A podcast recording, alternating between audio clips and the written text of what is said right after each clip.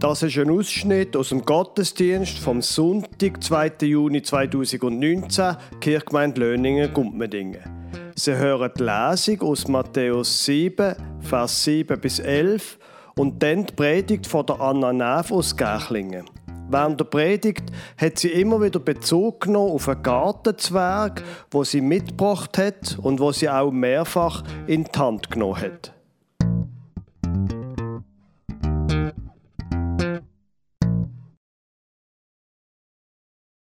Bittet, so wird euch gegeben. Sucht, so werdet ihr finden. Klopft an, so wird euch aufgetan. Denn wer bittet, empfängt. Wer sucht, der findet. Wer anklopft, dem wird aufgetan. Wer unter euch gäbe seinem Sohn, wenn er ihn um Brot bittet, einen Stein? Und wenn er ihn um einen Fisch bittet, eine Schlange? Wenn also ihr, die ihr böse seid, euren Kindern gute Gaben zu geben wisst, wie viel mehr wird euer Vater im Himmel denen, die ihn bitten, Gutes geben? Vor kurzem hat eine Bekannte von mir mir erzählt von ihren Klassentreffen. Sie trifft sich jedes Jahr mit ihren Freunden aus der Kantizeit und sie geht eigentlich nicht so gern. Sie hat gesagt, sie geht nur, weil sie die, die das so engagiert organisieren, nicht vor den Kopf stoßen. Und sie hat gesagt, sie geht dort nicht so gern hin, weil es ist eigentlich immer das Gleiche. Man erzählt immer die gleichen Anekdoten von früher. So zum Beispiel, ja, weisst du noch, wo wir Kreide vom Herrn Müller versteckt haben oder wo wir im Klassenlager abgehauen sind. Oder es ist auch sonst immer das Gleiche. Die Leute sind immer noch die gleichen. Nichts hat sich verändert. Der Gerhard macht immer noch die gleichen Witze, wo man nicht sicher ist, ob man jetzt da lachen soll oder nicht. Und auch Greta, die regt sich immer noch hysterisch über ihren Chef auf. Und früher hat sie sich einfach über den Lehrer so aufgeregt. Meine Bekannte hat dann gesagt, weißt, es ist irgendwie, als wären die Freundschaften versteinert. Und ich habe mir ein bisschen überlegt, ich glaube, das passiert gar nicht so selten, dass Freundschaften irgendwie versteinern, dass man ein bisschen an dem hängt, wo früher noch war, ein bisschen an dem, von dem zehrt, wo früher noch war, aber nicht mehr so viel Neues erlebt. Und ich habe gemerkt, das passiert vielleicht gar nicht mal nur bei Freundschaften, sondern überhaupt, es passiert mir noch öppe, dass ich Menschen ein bisschen versteinere. Mit dem meine ich, dass ich ein Bild von ihnen habe, wo vielleicht gar nicht dem entspricht, wie sie wirklich sind. Ein Bild, wo wo ich mir mal von ihnen gemacht habe und sich das gar nicht mehr so verändert. Das kann sein bei Leuten, die ich erst gerade kennenlerne oder bei Leuten, die ich schon lange kenne. Zum Beispiel, wenn ich jemanden erst gerade kennenlerne und die Person gerade einen schlechten Tag hat und mir vor allem erzählt, was sie nervt und dann denke ich, ah, das ist schon ein eine mühsame Nörgeltante. Und ähm, das Bild hat sich dann gerade eingemeißelt in meinem Gehirn und ich bringe das nicht mehr weg. Oder wenn jemand, den ich schon lange kenne und ich denke, ah, eigentlich würde ich das jetzt gerne jemandem erzählen, was ich da erlebt habe, aber ich weiß, dass wenn ich das dieser Person erzähle, ah, dass die nicht so gut reagiert. Darum erzähle ich es ihr gar nicht erst. Irgendwie bleibt das Bild, das ich von dieser Person habe. Oder auch, vielleicht bitte ich jemanden nicht um Hilfe, weil ich denke, ja, die Person hat mir schon das letzte Mal nicht helfen können, dann wird es auch das Mal nicht passieren. Natürlich haben wir immer irgendwie ein Bild von einer Person. Wir brauchen irgendwie Kriterien, um Leute äh, überhaupt zu fassen. Wir sagen, da, das ist eine freundliche Person, das ist eine nette Person oder vielleicht auch ein eine mühsame Person. Aber die Frage ist ja, sind wir auch bereit, um unser Bild von diesen Leuten immer mal wieder verändern zu lassen? Weil wenn wir Menschen so ein bisschen versteinern, dann lassen wir gar nicht mehr zu, dass die sich verändern oder dass wir vielleicht mal überrascht werden von etwas, was sie machen. Und ich behaupte, es ist wahrscheinlich etwas vom Schlimmsten, was in einer Freundschaft passieren kann, wenn sie versteinert. Weil das heißt, wir begegnen gar nicht dieser Person, sondern nur noch ein Bild, das wir von dieser Person haben. Ich möchte heute Morgen mit Ihnen einen Bibeltext anschauen, wo es auch ein um so eine Versteinerung geht. Und zwar steht der Bibeltext im 5. Mose.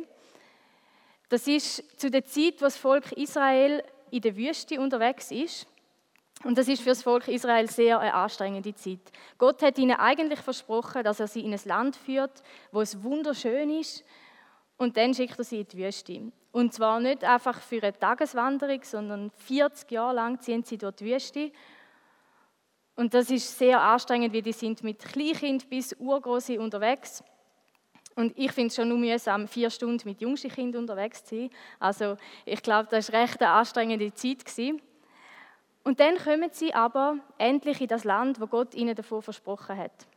Und es wird ruhiger. Sie, haben, sie sind in Sicherheit, sie haben genug zu essen, sie bauen sich ein Haus, richten sich gemütlich ein, haben endlich ihres Zuhause.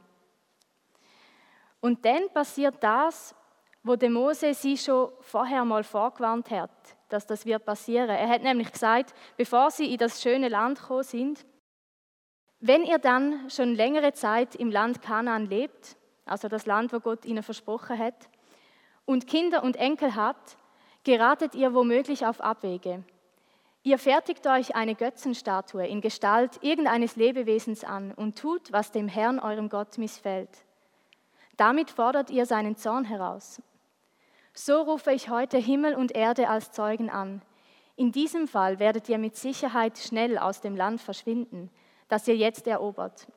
Ihr werdet nicht lange dort bleiben, sondern völlig vernichtet werden. Der Herr wird euch unter die Völker zerstreuen und nur wenige von euch werden in den fremden Ländern überleben, die euch, in die er euch verbannen wird. Dort müsst ihr Göttern dienen, die von Menschen gemacht sind. Götzen aus Holz und Stein, die nicht sehen, nicht hören, nicht essen und nicht riechen können. Also der Mose, der sagt zu ihnen, schaut, ich weiß genau, was wird passieren. Jetzt in der Wüste sind wir die ganze Zeit von Gefahren umgeben. Wir sind darauf angewiesen, dass Gott uns hilft. Aber wenn ihr dann in das schöne Land kommt, dann geht es euch gut und dann wird es sehr schnell passieren, dass ihr Gott versteinert.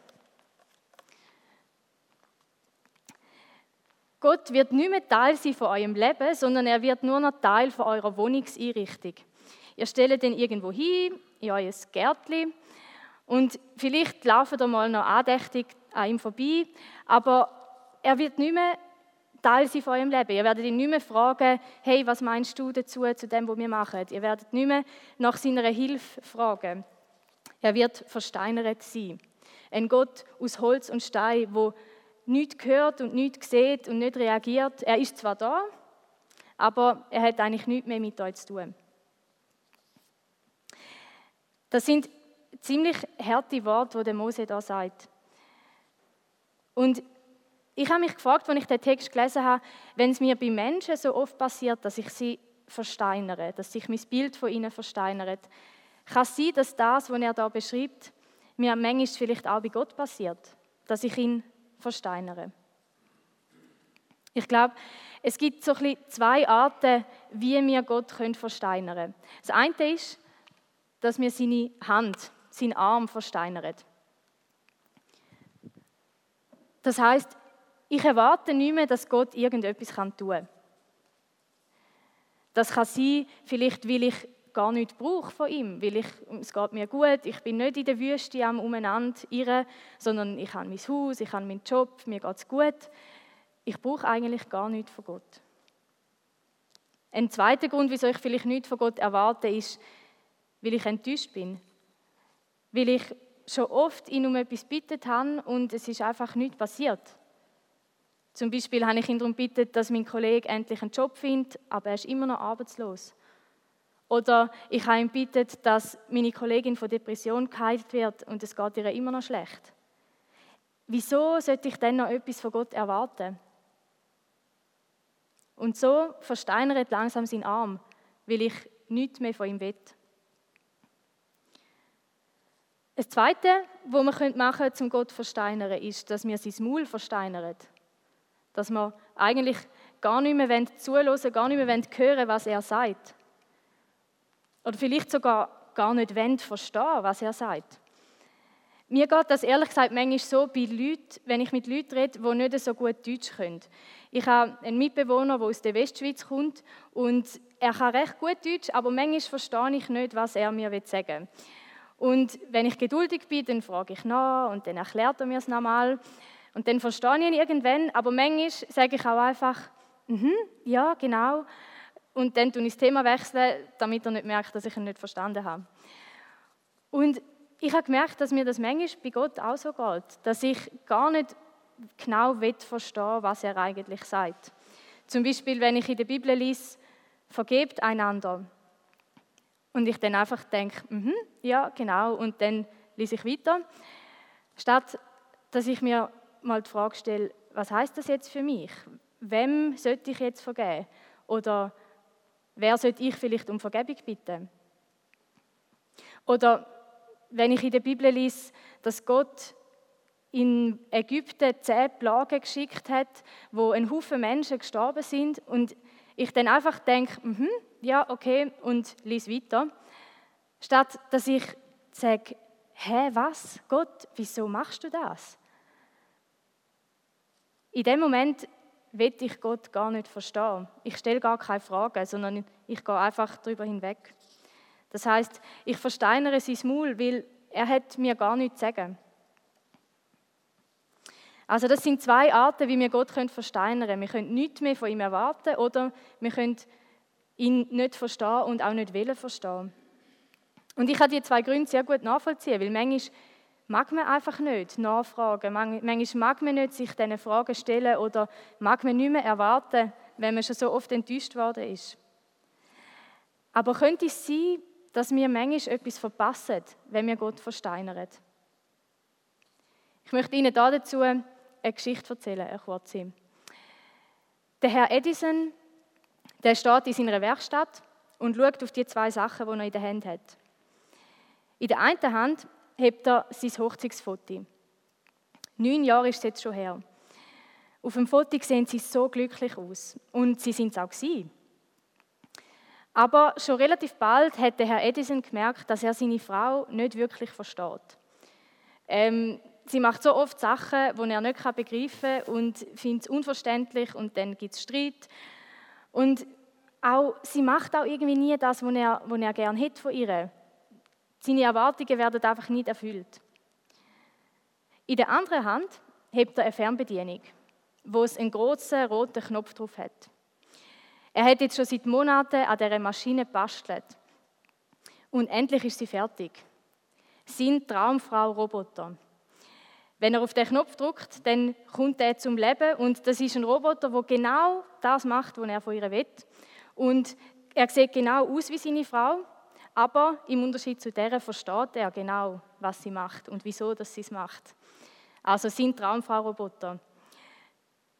Und er lächelt zuversichtlich, wo er das Foto lässt und auf den Knopf drückt. Würden Sie auch so handeln wie der Herr Edison?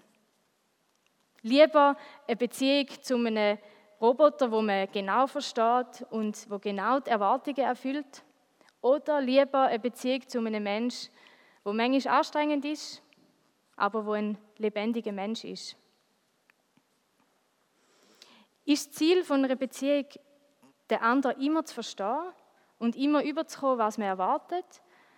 Oder ist das Ziel vielmehr, ständig in einem Prozess zu sein, wo man jemanden immer besser kennenlernt und immer wieder neu kann äh, um etwas bitten und immer wieder neue Erwartungen stellen? Zusammen unterwegs sein, auch gerade dann, wenn man einander nicht versteht oder enttäuscht wird. Ich denke, im Glauben ist das Ziel auch nicht, dass wir Gott immer verstehen und immer überkommen, was wir erwartet. Aber dass wir immer wieder wollen, ihn verstehen und wollen Neues kennenlernen über ihn und wollen neu von ihm erwarten, dass er eingreift. Und das ist auch das, wie die Geschichte vom Volk Israel weitergegangen ist. Es heißt nämlich im nächsten Vers, dann werdet ihr den Herrn, euren Gott, suchen und ihr werdet ihn finden, wenn ihr ehrlich und von ganzem Herzen nach ihm fragt. Ihr werdet den Herrn, euren Gott, suchen. Ihr werdet wieder hören, was er zu sagen hat. Ihr werdet wieder von ihm etwas erwarten, dass er eingreift und euer Leben verändert. Er wird nicht mehr versteinert sein. Ich glaube, die Suche, die da beschrieben wird, das ist das beste Gegenmittel gegen so eine Versteinerung. Weil Suchen heißt, ich habe ihn nicht in der Hand. Ich persönlich suche eigentlich nicht so gerne Sachen.